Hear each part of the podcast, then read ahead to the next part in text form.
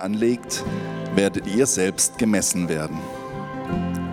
Warum siehst du jeden kleinen Splitter im Auge deines Mitmenschen, aber den Balken in deinem eigenen Auge bemerkst du nicht? Wie kannst du zu ihm sagen, komm her, ich will dir den Splitter aus dem Auge ziehen? Und dabei hast du selbst einen Balken im Auge. Du Heuchler, entferne zuerst den Balken aus deinem Auge, dann kannst du klar sehen um auch den Splitter, des, um auch den Splitter aus dem Auge deines Mitmenschen zu ziehen. Werft, was heilig ist, nicht den Hunden hin. Sie werden euch angreifen und in Stücke reißen. Und werft eure Perlen nicht vor die Säue. Sie werden die Perlen nur zertreten. Bittet, so wird euch gegeben. Sucht, so werdet ihr finden. Klopft an, so wird euch aufgetan, denn jeder, der bittet, empfängt. Und wer sucht, der findet. Und wer anklopft, dem wird aufgetan. Würde etwa jemand von euch seinem Kind einen Stein geben, wenn es um ein Stück Brot bittet? Oder eine Schlange, wenn es um einen Fisch bittet? Trotz all eurer Bosheit wisst ihr Menschen doch, was gut für eure Kinder ist und gebt es ihnen wie viel mehr wird euer Vater im Himmel denen Gutes schenken, die ihn darum bitten. Alles nun, was ihr wollt, dass die Leute euch tun sollen, das tut auch ihr ihnen ebenso. Denn dies ist das Gesetz und die Propheten. Geht hinein durch die enge Pforte, denn die Pforte ist weit und der Weg ist breit, der zur Verdammnis führt. Und viele sind's, die auf ihm hineingehen. Wie eng ist die Pforte und wie schmal der Weg, der zum Leben führt, und wenige sind's, die ihn finden. Nehmt euch in Acht vor denen, die Gottes Namen auftreten und falsche Lehren verbreiten. Sie kommen zu euch, getarnt als Schafe, aber in Wirklichkeit sind sie reisende Wölfe. Wie man einen Baum an seiner Frucht erkennt, so, so erkennt ihr sie an dem, was sie tun. Kann man etwa Weintrauben von Dornbüschen oder Feigen von Disteln pflücken? Natürlich nicht. Ein guter Baum bringt gute Früchte und ein kranker Baum schlechte. Ein guter Baum kann keine schlechten Früchte tragen und ein kranker Baum keine guten.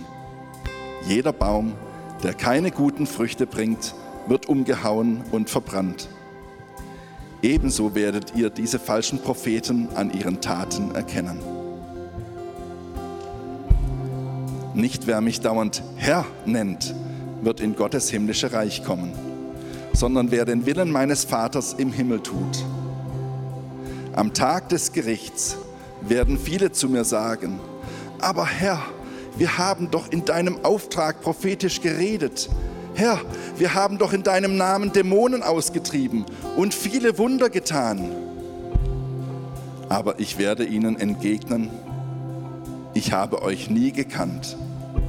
Ihr habt meine Gebote mit Füßen getreten, darum geht mir aus den Augen. Wer nun auf das hört, was ich gesagt habe, und danach handelt, der ist klug.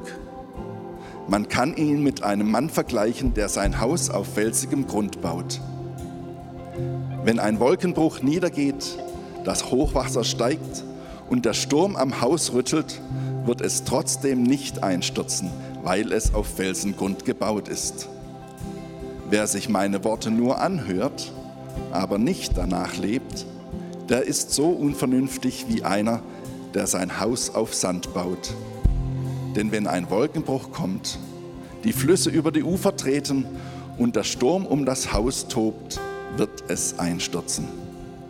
Kein Stein wird auf dem anderen bleiben.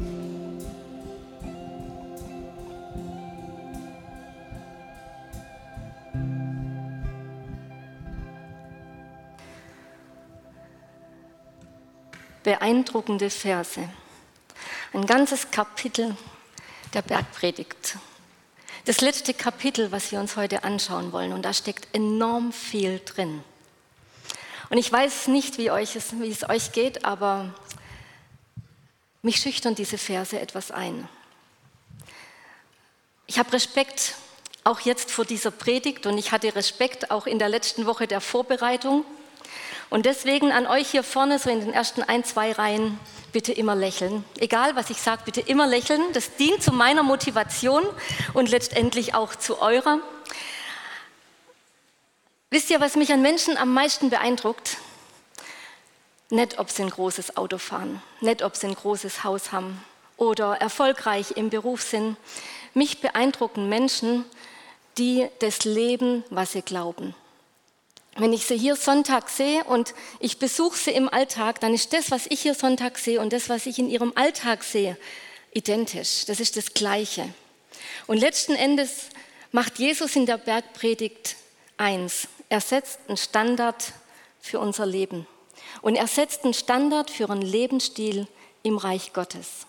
Und das beim ersten Hinhören kann das wirklich herausfordern. Und es soll auch herausfordern. Es soll, glaube ich, es soll ein Stück weit wachrütteln. Und nicht ich möchte euch heute Morgen wachrütteln, sondern ich bete einfach, dass Jesus mit seinem Heiligen Geist jetzt durch die Reihen geht und so den einen oder anderen vielleicht mal ein bisschen stupft. Vater, ich danke dir, dass du es bist, der mit uns auf dem Weg ist. Und ich danke dir, dass es nicht jetzt an mir liegt, was ich sage, sondern es allein an dir liegt, was du in die Herzen sprichst. Und ich bete jetzt um offene Herzen, um offene Ohren, das zu hören, Herr, was du heute Morgen sagen möchtest. Amen. Dieses Kapitel, es fängt ähm, damit an, dass wir nicht übereinander urteilen sollen. Urteilt nicht über andere, damit Gott euch nicht verurteilt. Und so wie wir richten, werden auch wir gerichtet werden. Und den Maßstab, den wir an andere anlegen, das wird auch der Maßstab sein, an dem wir gemessen werden. So fängt dieses Kapitel schon mal an. Und wenn ich mir jetzt das letzte Jahr angucke, nur so mal dieses letzte Jahr, dann denke ich, ich glaube, Jesus hatte die Zeit ein bisschen mit vor Augen. Wie Menschen sich verurteilen, wie Menschen übereinander urteilen, hätte ich vor einem starken Jahr nicht für möglich gehalten, muss ich ganz ehrlich sagen. Wir urteilen übereinander, wir verurteilen einander und es ist teilweise wirklich ziemlich, ziemlich heftig. Aber nicht nur im letzten Jahr es ist ja letztendlich auch eine Form manchmal, wie man auch so durchs Leben geht. Man, man beurteilt einander. Aber Jesus spricht hier nicht von beurteilen, sondern von verurteilen. Und warum verurteilen wir denn einander? Wie, woher kommt es? Ich glaube, das hat ganz viel damit zu tun, dass wir wissen oder zumindest wir denken zu wissen, was ist richtig und was ist falsch. Wir haben Erfahrungen, wir haben eine Prägung, wir haben eine Erziehung, wir haben auch im Glauben unsere Erfahrungen gemacht. Und je mehr sich das verfestigt, umso mehr haben wir eine eigene Meinung. Und das ist ja zuerst mal gar nicht so schlimm. Wir haben eine Sicherheit, wir bekommen eine Sicherheit. Wir haben daraus hervorgehend auch letztendlich gewisse Erwartungen an unser Umfeld. Und so wissen wir und erwarten auch ganz, ganz sicher und ganz fest, wie man sich verhält und wie man sich nicht verhält. Wir wissen, wie, welche Kleidung man trägt und welche Kleidung man besser nicht trägt. Wir wissen, wie die Bibel zu lesen ist und wie sie nicht zu lesen ist. Wir wissen, ob Jesus eine Maske tragen würde und sich impfen lassen würde oder wir wissen es halt, ob, ob nicht. Wir, aber wir wissen es und wir sind auf unserem Standpunkt. Ich habe mal, es war in einer anderen Gemeinde, also ihr braucht euch nicht fragen, wer das wohl war. Ähm, in einer anderen Gemeinde war ein Mann, der war im gesetzteren Alter. Der war schon an die 80 Jahre und er war nicht mit allem einverstanden, was so die junge Generation gemacht hat. Und wir sind dann immer mal wieder auch ins Gespräch gekommen und er hat dann mal zu mir gesagt, weißt du Melanie, ich glaube nicht, dass ihr mir noch irgendwas sagen könnt. Ich glaube nicht, dass man mir überhaupt noch was sagen muss, weil ich weiß einfach, wie es funktioniert. Und das ist eine Haltung, die letztendlich schon ziemlich genau weiß, was, was ist richtig und was ist falsch. Das Problem dabei ist nur, je fester mein Standpunkt ist, umso schneller kippt man zum Urteil über andere und steckt sie in irgendwelche Schubladen, wo sie vielleicht über lange Zeit auch nicht mehr herauskommen. Und jetzt ist das Spannende an diesen Versen, wem sagt Jesus das? Zu wem spricht Jesus? Er spricht und in vorderster Reihe vor ihm, da sitzen seine Jünger. Und zu denen spricht er. Und er sagt, verurteilt euch nicht. Und das war ja eine ganz bunt gemischte Truppe. Da waren ja, da waren Fischer dabei, da waren Höhergestellte dabei und ich könnte mir schon vorstellen, dass es auch da so ein bisschen Gerangel gab. Die hatten ja auch alle ihre Prägungen, die waren, im, das waren ja Juden und ich denke, dass die schon genau wussten, was ist richtig und was ist falsch und damit vielleicht auch schon angefangen haben. Und er hat gesagt, verurteilt einander nicht. Du siehst den Splitter im Auge des Nächsten, aber dass du selber so einen Balken vor dem Auge hast, das nimmst gar nicht mehr wahr. Und so sehen auch manche Menschen in Gemeinden, und da gucke ich jetzt über alle drüber weg, weil das für uns ja überhaupt nicht zutrifft, wir sehen manchmal den Splitter im Auge des anderen, aber vielleicht sehen wir unseren eigenen Balken schon gar nicht mehr. Aber wenn wir für uns in Anspruch nehmen, nur wir haben die Wahrheit, ich glaube, dann haben wir ein Balkenproblem. Und wenn wir nicht erkennen, dass jede Erkenntnis, die wir haben, nur Stückwerk von einem ganz Großen ist, dann haben wir ein Balkenproblem. Und wenn ich mir das jetzt mal bildlich vorstelle, jemand hat einen kleinen Splitter im Auge. Den will ich wahrnehmen. Und ich selbst habe aber so ein Brett vor dem Kopf. Leute, was glaubt ihr, was das für ein Gestocher gibt und wie viele Augen dabei rausgeholt werden, wenn ich versuche, dem anderen diesen Splitter zu entfernen? Ihr könnt es mal probieren. Wir gucken dann mal, wie wir nächste Woche aussehen. Aber es, das ist ein blindes Herumgestocher. Ich erkenne das nicht mal und nichts anderes sagt dieser Text aus. Du wirst nicht erkennen, du wirst auch schon gar nicht sehen, weil du noch so einen Balken vor dem Kopf hast. Und der Text sagt damit eins, Jesus sagt damit eins, fang mal bei dir an. Fang einfach mal bei dir an. Wo habe ich selbst noch so einen Balken? Oder wo wächst vielleicht auch gerade so ein Balken? Und dir die Frage zu stellen, bin ich bereit für eine Veränderung? Bin ich bereit, mir diesen Balken wegnehmen zu lassen, damit ich den anderen überhaupt mal wahrnehme, wie er ist. Und das heißt jetzt nicht leben und leben lassen. Wir lassen uns einfach unsere Splitter und ist doch alles okay, wir gehen gemeinsam weiter, sondern es heißt nur, ich fange bei mir an und dann geht es in einem Miteinander weiter. Da sind verschiedene Menschen in diesem Text gemeinsam unterwegs und die alle haben irgendwo irgendwas. Aber wir fangen bei uns an und helfen einander im Weitergehen. Wir helfen einander, indem wir dann sagen, ich sehe bei dir was, wo, ich, wo du vielleicht auch noch Veränderung brauchst. Aber das geht nur, wenn ich selber in dieser Haltung erstmal bin, dass ich auch selber mich verändern will. Und jetzt sagt Jesus da unvermittelt ein ganz hartes Wort. Werft das Heilige nicht vor die Hunde, und die Perlen nicht vor die Säue, sie werden es zertrampeln. Und ich habe schon immer wieder gesagt, als wir jetzt in dieser Bergpredigt unterwegs waren, es ist gefährlich und vor allem in diesem Kapitel ist es enorm gefährlich, wenn ich einzelne Verse rausnehme, da meine Lupe drauflege und sage, jetzt weiß ich, was damit meint ist. Und viele nehmen diesen Text raus und sagen, wisst ihr was, wir haben so eine heilige Botschaft. Wenn es jemand nicht annehmen will, diese Botschaft, werft diese Perlen, werft das Heilige nicht vor die Tiere, die unrein sind. Hunde waren damals nicht so schön Gassi gehen und Fellpflege und so. Das waren einfach wilde Tiere, die da rumgerannt sind. Das waren noch keine Haustiere.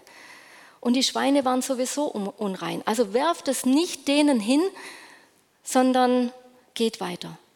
So kann man diesen Text verstehen. Aber er macht in diesem Kontext so überhaupt keinen Sinn. Warum sollte Jesus jetzt auf einmal anfangen, unvermittelt, wo es in den Kapiteln vorher nur um uns persönlich ging, warum soll er jetzt anfangen, auf einmal so eine Unterweisung in der Verkündigung zu geben? Er sagt, und das ist doch auch unsere Erfahrung, wenn jemand wirklich sagt, ich habe Recht und du hast Unrecht, und er lässt sich diesen Balken nicht nehmen, wie ist eure Erfahrung? Bringt es was, mit diesen Menschen zu diskutieren? Eher nicht. Dann lassen wir es. Dann brauchen wir die, die Perlen, die wir haben, das Heilige, was wir haben, nicht, nicht hinwerfen. Es wird nichts bringen. Und nichts anderes sagt, glaube ich, Jesus an dieser Stelle. Wenn jemand einen Balken hat, völlig festgefahren ist, dann wird er nicht bereit sein, davon abzurücken. Und das ist auch, das ist auch meine Erfahrung. Und deswegen, wenn wir diesen kompletten Block mal zusammennehmen, dann steht über diesem Block die Frage an uns, sind wir bereit, uns was sagen zu lassen? Sind wir bereit, ich glaube, dass das ein Text ist, der an eine Gemeinschaft gerichtet ist. Sind wir bereit, als Gemeinschaft uns einander zu helfen, dass jeder offen ist für den anderen, bereit ist zur Veränderung und zu sagen, wir gehen diesen Weg gemeinsam. Und es wird, ich glaube, das würde etwas extrem verändern im Miteinander, wenn wir so miteinander umgehen. Es heißt, unsere Gemeinschaft kommt so auf Next Level, nächste Ebene. Es ist was ganz anderes. Wir sind gemeinsam unterwegs, wir helfen einander und werden dabei immer mehr zu dem, was in den Kapiteln vorher entfaltet worden ist. Das ist ein Prozess dieser Jüngerschaft. Ohne Jüngerschaft, ich glaube, den können wir nicht alleine gehen. Da brauchen wir Menschen an unserer Seite, die in unser Leben reinsprechen dürfen. Sonst wird es Murks. Und jetzt schließt Jesus diesen Block ab. Ihr werdet sehen, wir gehen ganz schnell über alles weg, weil ich glaube, es wie bei den anderen Kapiteln gut ist, man geht nicht so in die einzelnen Verse rein, sondern wir gucken, was hat Jesus denn insgesamt gemeint? Wir nehmen so einen groben Überblick über alle Verse. Und Jesus sagt jetzt an dieser Stelle auch wieder eigentlich was, wo, wenn man rausnimmt, für sich anders auslegen kann. Er sagt, bittet und euch wird gegeben. Sucht, ihr werdet finden und klopft an und euch wird aufgemacht. Wenn ich um was bitte, wenn ich etwas suche und wenn ich anklopfe, dann weiß ich, da ist jemand, der was gibt. Da ist etwas, das ich finden kann und da ist jemand, der mir aufmacht. Sonst würde das null Sinn machen. Ich suche ja nichts, wenn ich also was soll ich suchen, wenn ich weiß, da ist nichts zu finden? Völliger Quark. Also es steckt da drin, habt eine Erwartungshaltung. Habt eine Erwartung nach mehr. Und in dem Urtext, da sind sogar noch so anhaltende Tätigkeiten gemeint. Da heißt es, bittet ausdauernd, sucht beharrlich und klopft, klopft hartnäckig an. Bleibt dran. Hört nicht auf zu suchen, hört nicht auf, nach, nach noch mehr zu schürfen, zu gucken, zu suchen, weil Gott immer noch mal mehr hat als das, was wir schon in Empfang genommen haben. Sei nicht zufrieden mit dem, was du schon hast, sei nicht zufrieden mit dem, wie du schon bist, sondern es geht immer noch mal mehr. Ich kann unter dem Satz nur Amen sagen. Jamen, Amen. Schön, dass manche von euch das auch sagen. Es gibt immer noch mal mehr und es lohnt sich, das zu suchen. Es lohnt sich, darum zu bitten und es lohnt sich, da immer mal wieder anzuklopfen. Und jetzt kommt es zu diesem großen Finale der ganzen Bergpredigt. Und dieses Finale, das wird eingeläutet mit, viele wissen es, die goldene Regel. Yay, die goldene Regel. Und ich muss euch sagen, Jesus sagt hier nichts Neues. Überhaupt nicht. Das hat nicht Jesus erfunden. Sondern es, das haben schon viele Rabbis vor ihm gesagt. Und es gab zu, dem, zu der damaligen Zeit in der Tora-Auslegung in dem Judentum zwei, zwei große Richtungen. Es gab zwei große Rabbis. Wenn du eine gute Ausbildung haben wolltest, bist du zu, zu, dem einen, der war eher konservativ und der andere, der war eher progressiv. Der eine, der, der hieß Shammai und der andere, das war der Rabbi Hillel. Und da war ein Mensch, so erzählt man sich in der jüdischen Tradition, der ging zu dem Rabbi Shammai. Und er hat gesagt, ich möchte gerne bei dir in die Ausbildung gehen, ich möchte gern Proselyt werden, aber ich habe eine Bedingung. Erklär mir das Gesetz, also die Tora, das sind die fünf Bücher Mose, während ich auf einem Bein stehe. Und ich habe hier vorne ein bisschen höhere Schuhe an, ein bisschen wackelig, aber ich glaube, allzu lang auf einem Bein stehen, fünf Bücher, ist schon relativ lang. Also da muss man schon gucken, dass man das zusammenfasst. Und der Rabbi Shammai, der war erbost, der war sauer. Der hat irgendein Werkzeug, was er in der, in der Hand gehabt hat, hat es ihm nachgeworfen und hat gesagt, verschwind. Ist unmöglich. Der hat aber nicht aufgegeben und ging zu Hillel und hat ihm die gleiche Frage gestellt. Und hat gesagt, erklär mir das Gesetz, die Torah, während ich auf einem Bein stehe. Und dann sagt Hillel, was dir nicht lieb ist, das tue auch deinem Nächsten nicht. Das ist die ganze Tora. Und alles andere ist Auslegung. Geh und lerne. Es klingt, es klingt sehr schlau, es klingt sehr weise und wir würden sagen, ja, stimmt eigentlich. Und wir sehen auch, Jesus hat letztendlich aus diesem, was du nicht willst, dass man dir tut, das fügt auch keinem anderen zu, einfach was Positives gemacht. Er hat es positiv formuliert. Er sagt, alles nun, was ihr wollt, dass die Leute euch tun sollen, das tut auch ihr ihnen ebenso. Denn dies ist das Gesetz und die Propheten. Jesus sagt letztendlich, tu was Gutes. Tu deinem Nächsten das, was auch dir gut tun würde. Und weit verbreitet ist es letztendlich auch aus dem religiösen Kontext mal rausgenommen, so eine Minimalmoral oder so eine Minimalethik, wo man sagen könnte, wenn das jeder machen würde, dann wird unsere Welt wirklich ein Stück weit besser aussehen. Ich würde sagen, das ist nur bedingt so. Weil wenn man mir was Gutes tun will, dann sperrt man mich in ein Zimmer mit lauter Büchern und drei Kannen Kaffee dazu rein. Für jemand anderes wäre das eine Straftat.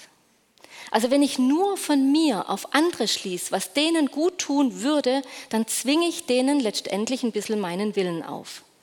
Also muss es doch da noch ein Stück weit mehr gehen, geben. Und genau das hat Jesus gemacht, indem er so einen, so einen Nachsatz noch mit dazu nimmt. Er sagt, dies ist das Gesetz und die Propheten. Und wenn wir uns jetzt an den Gottesdienst vor zweimal zurückerinnern, bei dem Handle mutig, da fängt Jesus letztendlich die Bergpredigt an mit den, mit den Sätzen in Kapitel 5, 17, Ihr sollt nicht meinen, dass ich gekommen sei, um das Gesetz oder die Propheten aufzulösen. Ich bin nicht gekommen, um aufzulösen, sondern um zu erfüllen. Und so glaube ich, die goldene Regel, die steht nicht für sich. Die kann nicht für sich alleine stehen, sondern sie ist im Licht dessen zu betrachten, was zwischen den beiden Sätzen steht. Alles, was dazwischen kommt, ist die goldene Regel. Das ist die Zusammenfassung. Und ich glaube, dass unter diesem scheinbar ganz einfachen Prinzip all das zusammengefasst ist, was Jesus davor seinen Schülern unterrichtet hat. Und jetzt, das ist wie wenn Jesus nochmal so tief Luft holt und sagt, so, und jetzt kommt es drauf an.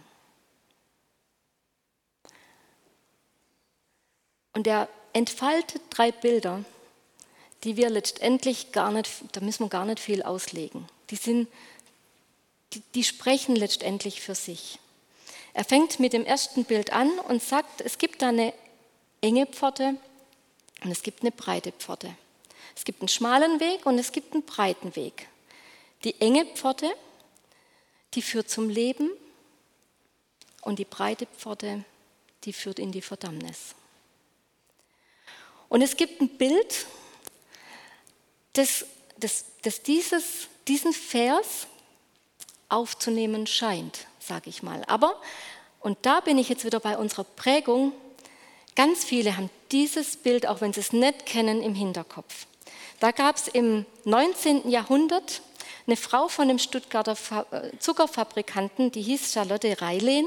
Und die hat diesen Vers genommen und hat einen Künstler beauftragt, das mal nachzuzeichnen. Und wir sehen es hier vorne. Das ist relativ klein, aber wir sehen ein breites Tor und der breite Weg, da ist ein Theater an der Seite, auf dem anderen Gebäude steht Weltsinn und eine Spielhölle gibt es noch weiter oben. Und dann gibt es noch einen schmalen Weg. Dieser schmale Weg, da geht es durch ein, durch ein enges Tor und dann kommt da die Sonntagsschule. Wir haben ein Zelt mit der Zeltevangelisation. Wir haben auf dem einen, auf dem, auf dem einen Haus steht Kinderrettungsanstalt und weiter oben ist noch ein Diakonissenhaus. Und dieses Bild sagt uns, der breite Weg, der ist gesäumt mit Vergnügen. Allerlei Laster lauern auf diesem Weg und am Ende oben, da wartet das Fegefeuer. Und das schmal, der schmale Weg, der ist eng, der ist beschwerlich. Wir sehen, es gehen Treppen hoch, es geht bergauf, aber ganz am Ende oben, da ist der Eingang in den Himmel. Und wenn wir es ganz überzeichnen, dieses Bild, dann geht es darum, darum, wenn wir zum Glauben an Jesus kommen, dann geht es auf den schmalen Weg. Das Leben ist beschwerlich, es ist eigentlich auch nicht mehr so richtig schön, aber am Ende geht es für dich in den Himmel. Und ich glaube, auch wenn wir das Bild, wenn manche von euch das Bild nicht kennen, aber ich glaube, so ist mancher Glauben geprägt. Wir entscheiden uns für Jesus, dann geht es auf einen engen, beschwerlichen, harten Weg, aber am Ende, am Ende sind wir im Himmel. Dann haben wir es geschafft, dann ist gut. Und wir müssen uns von allem fernhalten, was irgendwie weltlich sein könnte. Aber wir schauen noch mal genau auf den Text, ob er genau das aussagt. Und ich glaube, da gibt es zwei grottenfalsche Missverständnisse. In diesem Text steht nichts von Vergnügen. Es steht nicht, auf dem breiten Weg werdet ihr vergnügt sein. Da wird es euch gut gehen. Da steht davon nichts. Es steht auch nichts davon, dass der schmale Weg beschwerlich sein wird. Es steht nur da schmal. Ich bin schon auf vielen schmalen Wegen gewandert, das war super schön. Ich bin schon auf vielen breiten Straßen unterwegs gewesen, auf einer achtspurigen Autobahn, das war weniger schön. Er sagt nicht mehr und weniger, als dass es eine schmale Pforte gibt und einen schmalen Weg, eine enge Pforte, einen schmalen Weg und eine breite Pforte und einen breiten Weg. Und er sagt auch nichts über sich. Er sagt an keiner einzigen Stelle, entscheidet euch für mich und geht damit durch das enge Tor. Er sagt, es gibt diese zwei Wege. Aber es hat letztendlich eigentlich nichts mit der Entscheidung für ihn zu tun, weil zu wem spricht er denn? Er spricht zu seinen Jüngern, die ihm schon nachfolgen, die schon dabei sind, zu denen er gesagt hat, komm und folge mir nach. Die sitzen schon vor ihm, die müssen sich letztendlich gar nicht mehr für ihn entscheiden. Aber er sagt, es wird in eurem Leben zwei Wege geben. Der eine ist breit und der andere, der ist schmal. Diese enge Pforte, ich habe in der Vorbereitung gedacht, vielleicht passt so ein Bild, wenn ihr ins Freibad beispielsweise geht. Kennt ihr diese Türen, durch die man da so durchgeht? So, wenn ich meine Freibadutensilien dabei habe, dann ist es, man, ihr Männer, Badehose, Unterhose, Handtuch fertig. Eine Frau, die braucht einen halben Hausstand, die braucht Verpflegung für drei Tage, man weiß ja nie, was kommt. Und dann gehen wir gepackt mit unseren Taschen, beziehungsweise ich muss sagen, wir versuchen mit, gepackt mit unseren Taschen durch diese Drehtour zu kommen. Ich frage dann oft, darf ich die andere Seite, darf ich da durchgehen? Wenn wir durch eine enge Pforte durch müssen, dann haben wir nicht viel dabei. Da kannst du nicht fünf Koffer hinter dir herziehen und da noch mit durchgehen. Eine enge Pforte heißt, da ist wenig mit. Und ich glaube, letztendlich sagt dieser Text genau das. Es gibt einen schmalen Weg, da können wir auch nicht viel mitnehmen. Es gibt einen schmalen Weg, wo wir nicht mit viel Gepäck und auch nicht viel nebeneinander laufen können, sondern es ist dein Weg, der ist schmal.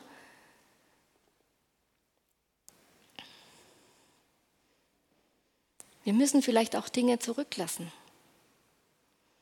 Und ich glaube, das meiste, was wir zurücklassen müssen, und das entfaltet sich eigentlich in der Bergpredigt zuvor, das ist mein Ego. Das ist das, mein Ich, das, was mich ausmacht. Und durch diese enge Pforte, so sagt dieser Text, gehen nur wenige. Weil, und ich glaube, wenn wir bei der Botschaft dieser Bergpredigt bleiben, dann ist dieses weil, weil es voll gegen unsere normale Weltsicht geht. Weil es ein Weg ist, der in der Nachfolge von Jesus geht. Und der ist schmal. Und der Weg ist genau das, was wir jetzt die letzten Wochen in der Bergpredigt schon gehört haben. Nochmal ganz kurz, der startet mit den Seligpreisungen, dieser Weg. Der startet mit dieser Eingangstüre in die Bergpredigt überhaupt. Wenn ich durch die Seligpreisungen nicht durch bin, wird alles danach wird schwer. Das ist die innere Haltung von uns, die auf diesem Weg entfaltet wird. Das, was wir an, an, an, an Dingen bekommen, an innerer Erfüllung bekommen, um überhaupt das nächste, das nächste in Anspruch nehmen zu können. Das ist völlig losgelöst von unseren weltlichen Maßstäben. Und es bedingt letztendlich erstmal die eigene Kapitulation. Dann sind wir weitergegangen und wir haben gesehen, das hat Einfluss auf die Handlungsweisen gegenüber unseren Mitmenschen. Wenn ihr euch erinnert, das ist das mit der linken Backe und rechten Wange. Wenn jemand dir auf die linke Wange schlägt, das heißt, er schlägt mit dem Handrücken zu, weil mit der rechten Hand kann er nicht auf die rechte Backe schlagen, dann halt ihm auch noch die andere hin. Wenn jemand, wenn du denkst, du bist scheinbar im Recht, dann lass dieses Recht los, um das, das, diesen Kreislauf des Bösen zu unterbrechen. Wir haben dieses, dieses äh, Zitat von Bonhoeffer gehabt, dass sich das Böse totläuft an unserem Guten. Nach dem Motto, Erniedrigung wird unterlaufen durch eine Überbietung, durch das, dass mir, wir mehr geben. Und ich durchbreche damit diesen Kreislauf der Gewalt und Gegengewalt. Und letzte Woche haben wir gesehen, dass es einen Unterschied gibt zwischen ich glaube an Gott und ich vertraue Gott. Ich kann an Gott glauben und trotzdem mein eigenes Ding machen, weil ich mir selber doch noch ein Stück weit mehr vertraue. Und Jesus sagt, nein, vertraue Gott. Vertraue ihm, er wird dich mit dem Nötigen versorgen. Die Frage ist aber nur, ist mir das, was ich an, von ihm bekomme, ist es mir genug? Reicht es mir? Und all das, ist mutig, mutig, mutig, mutig. Und nochmal mutig. Ich muss noch fünfmal mutig sagen, damit euch das mutig ein bisschen in Erinnerung bleibt. All das erfordert Mut, weil es was kostet, weil wir uns selbst dabei aufgeben. Und das ist mutig, weil ich oft nicht weiß, was auf dem Weg passiert. Ich weiß es schlicht und ergreifend nicht, aber ich vertraue. Und wenn wir jetzt bei den Eingangsworten von heute noch bleiben. Wir haben ein Miteinander, das, sich, das uns nicht verurteilt, wo wir uns nicht verurteilen, sondern wo jeder mal bei sich anfängt und jeder bereit ist, sich korrigieren zu lassen. Merkt ihr, das ist ein veränderter Lebensstil. Das ist was komplett anderes als das, was wir normalerweise, sobald wir rausgehen, erleben. Wo es heißt, guck nach dir selbst, weil es macht niemand anders. Wenn wir durch das enge Tor gehen, durch diese enge Pforte gehen, dann lassen wir unser Ich zurück, unser scheinbares Recht auf Vergeltung. Wir lassen zurück das große Vertrauen in mich selbst und das, wo ich meine, mein Recht zu haben. Und das, wo ich meine, dass ich absolut Recht habe und dass nur ich die Wahrheit habe. Das ist ein Lebensstil, nicht von der Welt, sondern im Reich Gottes.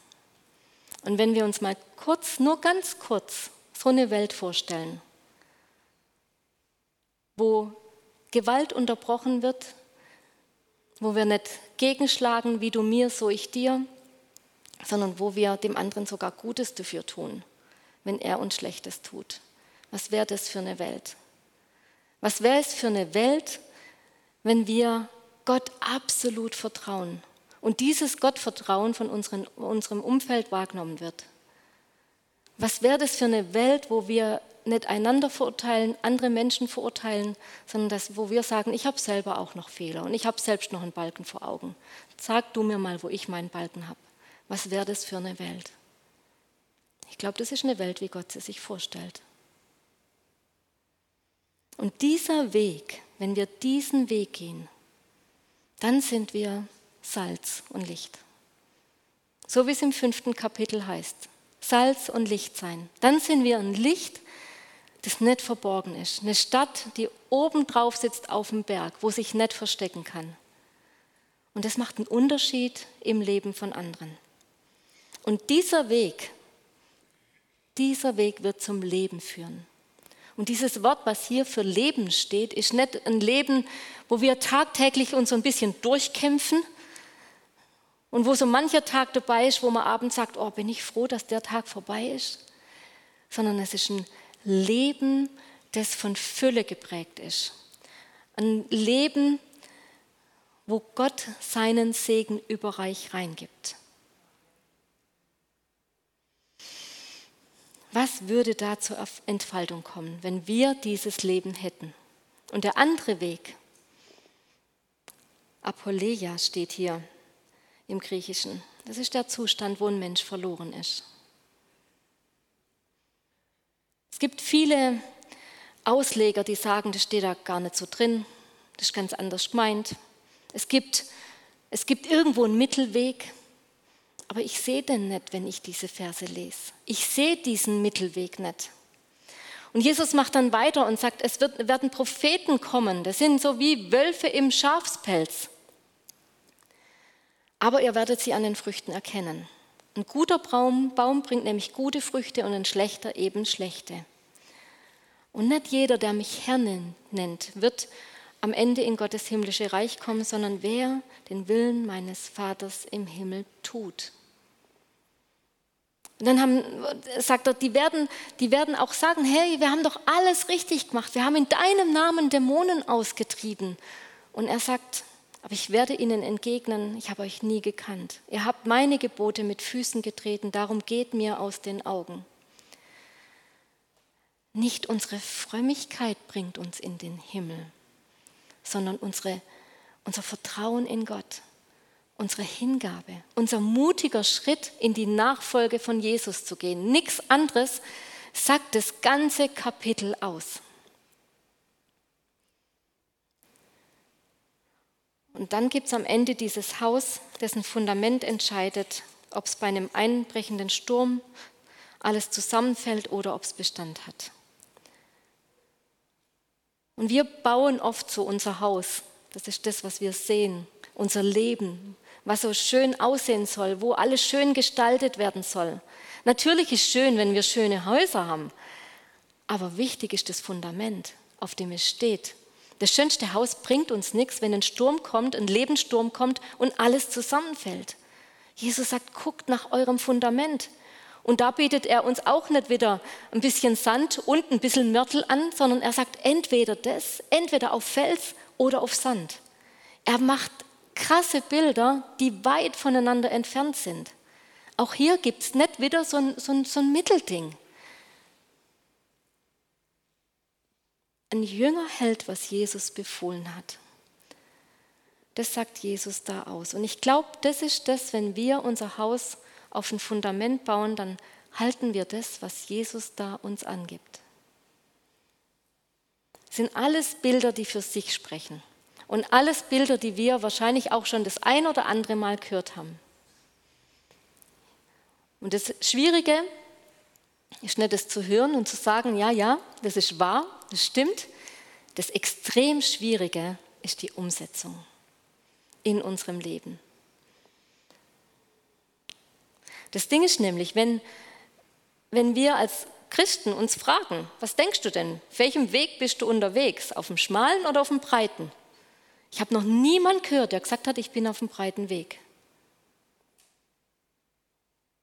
Noch niemanden.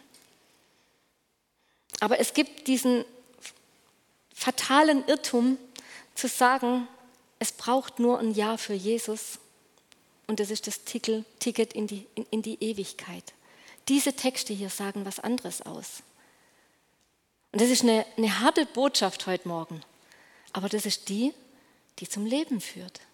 Da steht, da steht nichts anderes drin als das.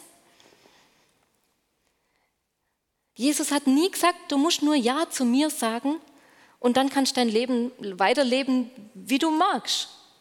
Sondern das Ja ist wichtig, absolut wichtig. Aber dann fängt der Weg an. Dieser Weg, wo ich mein eigenes Ich runternehme und er mehr wird. Ich glaube, es gibt viele Menschen, die denken, sie folgen Jesus nach und sagen, ich gehe nirgends ohne Jesus hin, aber dabei haben sie nur Jesus eingeladen, ihnen nachzufolgen, das zu segnen, was sie tun. Das ist das, was man oft wahrnimmt, aber diese Texte hier sagen was anderes aus. Jesus hat nicht gesagt, sag ja zu mir, sondern er hat am Ende seinen Jüngern was mit auf den Weg gegeben und er sagt, geht nun hin und macht zu Jüngern alle Völker und tauft sie auf den Namen des Vaters und des Sohnes und des Heiligen Geistes und lehrt sie alles halten, was ich euch befohlen habe. Ein Jünger tut das, was Jesus uns angibt. Und ich kann verstehen, wenn man die Bergpredigt nimmt und sagt, ich blätter da eigentlich immer gern drüber weg, weil im Römerbrief steht was viel Schöneres. Das ist so Bergpredigt, das ist so Jüngerschaft, zweite, dritte Ebene. Ist sie aber, glaube ich, nicht, das sind die Basics.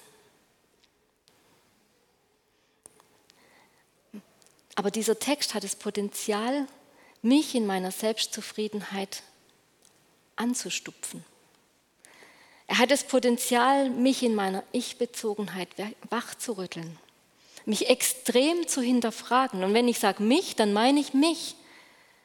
Als ich mich die letzten Wochen mit dieser Bergpredigt nochmal intensiv beschäftigt habe, da habe ich gemerkt an der einen oder anderen Stelle, es rüttelt mich nochmal wach. Und ich hoffe, es rüttelt euch auch ein Stück weit wach. Zumindest die, die Gott heute Morgen wachrütteln will. Dieser Text redet nicht zu meiner Bestätigung, null, sondern er stellt mich in Frage. Er stellt mich in Frage. Und er macht mich demütig.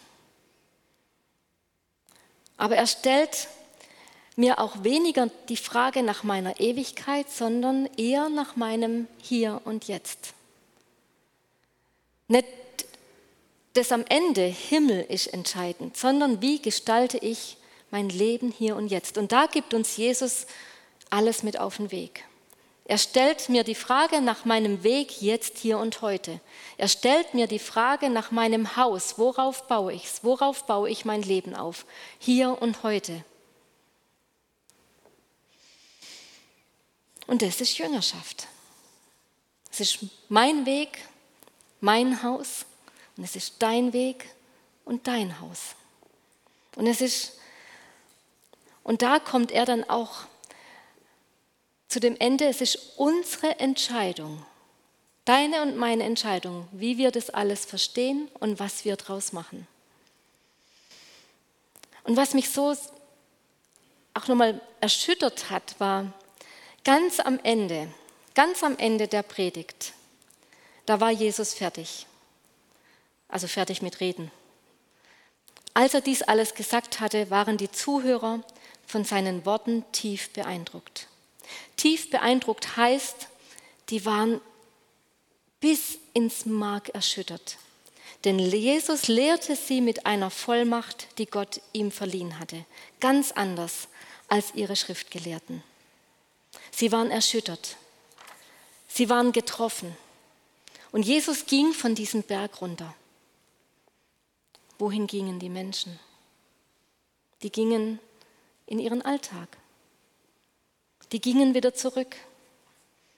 Die sahen, hier ist einer, der spricht, der spricht mit Vollmacht, der hat Recht, da ist was dran. Und sie gingen, sie gingen nicht mit ihm weiter. Zwölf Jungs, zwölf Jungs haben gesagt, ja, er hat uns gerufen, wir gehen den Weg mit.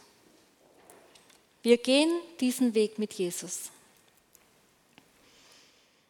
Und ich glaube, wir können, und das ist auch meine eigene Erfahrung, wir können manchmal so voll ergriffen sein von etwas, was wir hören in einem Gottesdienst, ob es in einer Predigt ist, in einem Lobpreislied, in einem Gebet, in, in einem Zeugnis. Wir können voll ergriffen sein, wir können begeistert sein.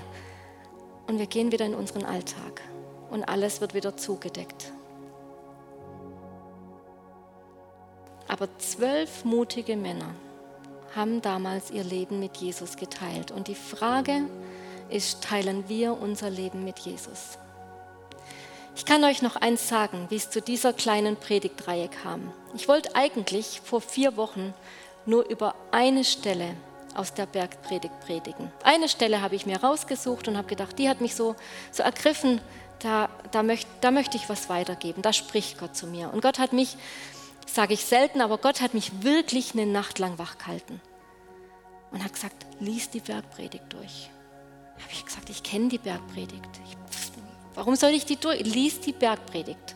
Also gut. Du liest morgen die Bergpredigt. Ja, mache ich. Und am nächsten Morgen bin ich etwas müde aufgestanden, aber ich habe die Bergpredigt gelesen und ich habe gedacht, ich darf nie zu diesem einen Vers nur predigen, weil wir den Kontext haben müssen. Und das war einfach mein Herzensanliegen die letzten Wochen, diesen großen Kontext euch weiterzugeben, um am Ende Gott euch die Frage zu stellen, stellen zu lassen, welchen Weg möchtet ihr gehen? Es gibt immer zwei grundsätzliche Wege. Mein Ich oder ich folge Jesus nach. Ich glaube, das ist das, was es letztendlich unterscheidet. Nicht nicht so sehr Vergnügen und, und, und Spielhölle und was es da in diesem einen Text gibt, sondern folge ich meinem eigenen Ich, mache ich mein eigenes Ding und habe vielleicht Jesus nur so irgendwo in meiner Nachfolge dabei? Oder folge ich Jesus nach und sage, ich unterstelle mich deinem Willen?